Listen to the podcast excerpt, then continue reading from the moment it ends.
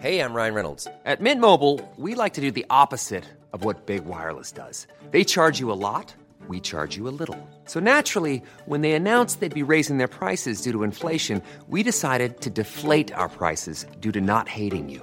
That's right. We're cutting the price of Mint Unlimited from $30 a month to just $15 a month. Give it a try at mintmobile.com slash switch. $45 upfront for three months plus taxes and fees. Promo rate for new customers for limited time. Unlimited more than 40 gigabytes per month. Slows. Full terms at mintmobile.com.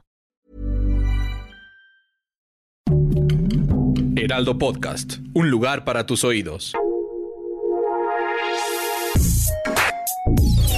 Escucha la opinión de Sergio Sarmiento, quien te invita a reflexionar todos los días con la noticia del día.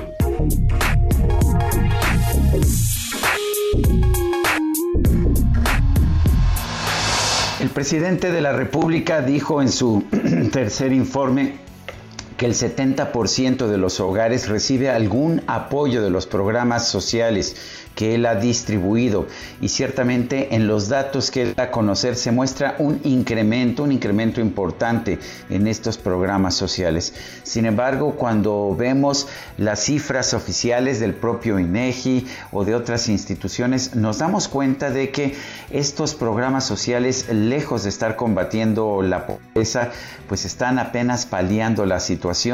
Buena parte de los programas sociales que antes se destinaban a los hogares de menores ingresos ahora están yendo a hogares con mayores ingresos. Se está perdiendo, por lo tanto, este impacto contra la desigualdad que tenían los programas sociales en los gobiernos anteriores. Me parece que es muy importante que el gobierno de la República, que dice estar a favor de los pobres, revise la información que estamos viendo. Sus programas sociales no están siendo los más eficientes para combatir la pobreza. Son programas que sí tienen un impacto electoral positivo, que ayudan a comprar votos, sí ayudan a familias de clase media a mandar a sus hijos a la preparatoria o a la universidad, eh, sí ayudan a sostener a, a abuelos que en muchos casos tienen otros tipos de pensiones, por ejemplo del seguro social, pero lo que no están haciendo estos programas sociales es combatir la pobreza según el propio presidente debería ser el enfoque principal de este gobierno.